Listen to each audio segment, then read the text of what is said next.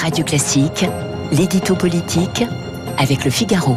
8h12 sur Radio Classique, l'édito politique avec Guillaume Tabar. Bonjour Guillaume. Bonjour Renaud. Il y avait beaucoup d'émotions hier autour du, du, transfert au Mont Valérien d'Hubert Germain, le dernier compagnon de la Libération. Que signifient ces, ces, derniers moments? Que signifient ces derniers moments pour notre pays?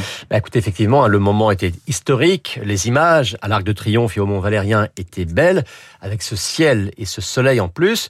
Et les mots d'Emmanuel Macron étaient forts. Euh, sa voix grave, hein, trahissant une fin de mauvais rhume, ajoutant à la solennité de l'instant.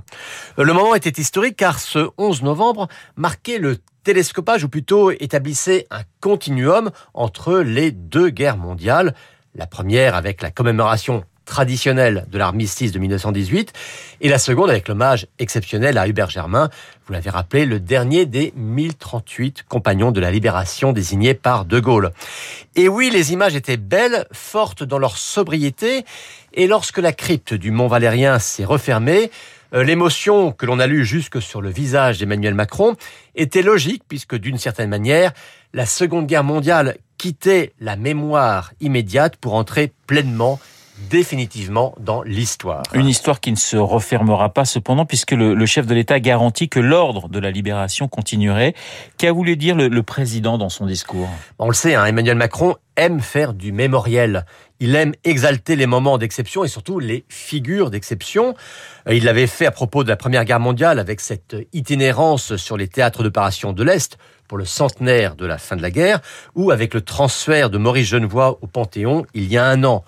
Il l'a fait encore d'un autre ordre d'idée cette année avec le bicentenaire de la mort de, Na de, de, Napoléon. On en parlait hier avec votre invité Thierry Lenz. Bon, cet anniversaire, c'était normal, mais c'était aussi une réponse au wokisme, qui n'est finalement rien d'autre qu'une nouvelle forme de révisionnisme. Et on ne peut pas oublier ces efforts autrement périlleux et contestés pour la réconciliation des mémoires à propos de la guerre d'Algérie.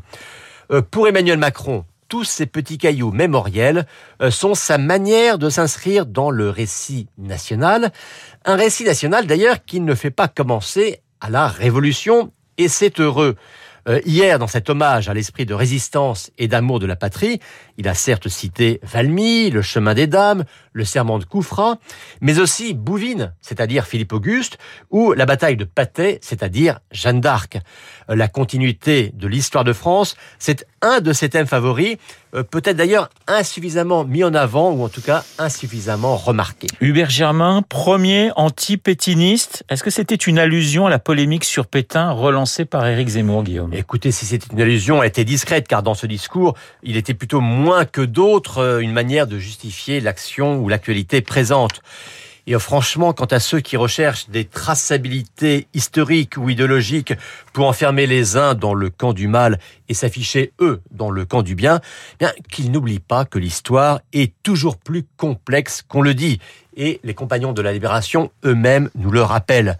Hubert Germain, on le sait, occupe désormais le caveau 9 au Mont Valérien.